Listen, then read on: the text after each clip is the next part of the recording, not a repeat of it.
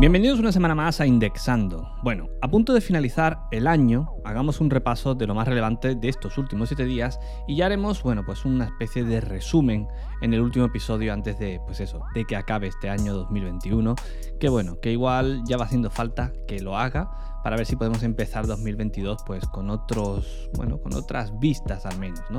Al menos algunas más eh, positivas. Bueno, vamos a empezar. ¿Quién tiene cobertura 5G en su zona? Posiblemente muy pocos y los que la tengamos tampoco es que sea nada del otro mundo, ¿no? Pues bien, ya se empieza a definir el estándar 6G. Se empieza a discutir, ¿no? Cómo va a ser este futuro estándar.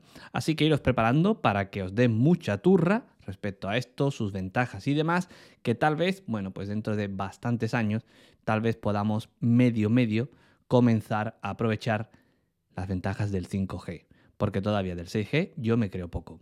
Bueno, cosas que sí que importan. Qualcomm ha presentado una nueva generación de procesadores, los Snapdragon 8 Gen 1, y más allá de la mejora en velocidad y potencia, que es algo lógico y obvio, ¿no? Pues estos procesadores también van a permitir cosas como el poder mantener la cámara del teléfono siempre activa. ¿Para qué? Bueno, pues eso ya dependerá un poco de los desarrolladores, ¿no? Pero la idea es que se pueda aprovechar para multitud bueno, pues de, posibilidades que, ofrecería. El problema, bueno, pues que igual esto genera, al igual que el tema de los micrófonos siempre activos, pues un poco de desconfianza. Así que yo ya me veo a más de uno poniéndoles para trapo a la pantalla, a esa cámara frontal de sus teléfonos, para evitar o frente a esa paranoia ¿no? de que lo estén vigilando. No sé, creo que va a ser un poco mm, curioso ver esa evolución, pero lo cierto es que, bueno, puede tener sus aplicaciones interesantes en determinadas circunstancias y con determinados tipos de, usuarios o, bueno, pues eso, usos que puede ser, pues eso, llamativo. No obstante, estos nuevos procesadores también, como decíamos, mejoran en otros aspectos como el tema de la inteligencia artificial, de la seguridad, de la conectividad, la potencia, bueno, en todo lo que realmente luego nos puede aportar una mejor experiencia de, uso. Veremos cómo es realmente cada uno de estos procesadores, qué ofrece y sobre todo si va a poder presentarle batalla a Apple y a sus procesadores ARM, porque al final, bueno, pues los que utilizamos otros sistemas operativos que no sean los de Apple, pues queremos tener pues mejores procesadores para tener equipos mucho más capaces en nuestro día a día. Además de todo esto, muy interesante sí que me ha parecido esa consola portátil que han creado entre Qualcomm y Razer, que es una especie de Nintendo Switch, la cual parece que tiene bastante potencial y que veremos, pues eso, también cómo, cómo evoluciona y qué es lo que puede ofrecer. Algo que, como siempre, dependerá principalmente de los desarrolladores, de los juegos que estén disponibles para poderle sacar partido a todo ese hardware. Bueno, cambiando de tema, Jack Dorsey, el CEO o actual CEO de, de Twitter, ha dejado la compañía y mi compañero Dani en el output, bueno, pues publicaba eh, un artículo bastante llamativo ¿no? sobre, sobre su figura. Ya sabéis que yo escribo y colaboro en el output, no solamente escribiendo, sino también realizando vídeo. Y en esta ocasión, bueno, pues os recomiendo ese artículo que creo que os puede interesar.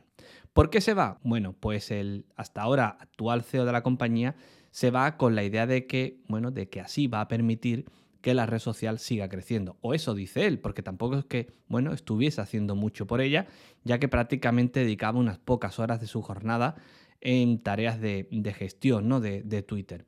Así que realmente es el nuevo CEO, el cual, bueno, es un antiguo eh, empleado con muchos años de experiencia dentro de la compañía, que estaba haciendo ya funciones muy eh, de mucha responsabilidad dentro de la misma el que va a tener realmente la complicada misión de hacer que, pues eso, que la red social crezca o no, la cual, bueno, va a depender también un poco de esa lupa, ¿no? Con la que están mirando a todos estos gigantes de la tecnología y que casi que podríamos decir que está siendo el motivo por el que muchos de estos eh, pesos pesados de estas grandes tecnológicas estén empezando a, a echarse un poquito al lado, a disfrutar de esas rentas que han ido acumulando durante todos estos años que les va a permitir vivir súper bien haciendo lo que les dé la gana y prácticamente sin responsabilidad alguna. Otra cosa, ya hablé en algún momento de los NFT y, bueno, esta semana he vuelto a flipar porque igualmente Dani ha hecho una recopilación el output de algunos, un tanto bizarro, que se han conseguido vender. Y, y, lo cierto es que yo no entiendo el motivo.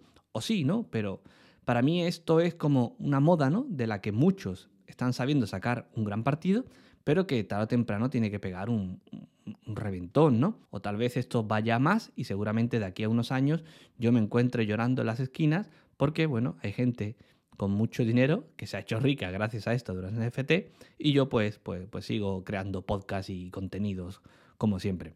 Pero bueno, lo cierto es que mm, a día de hoy para mí el tema de los NFT es un tanto raro, al menos mm, un poquito difícil de comprender.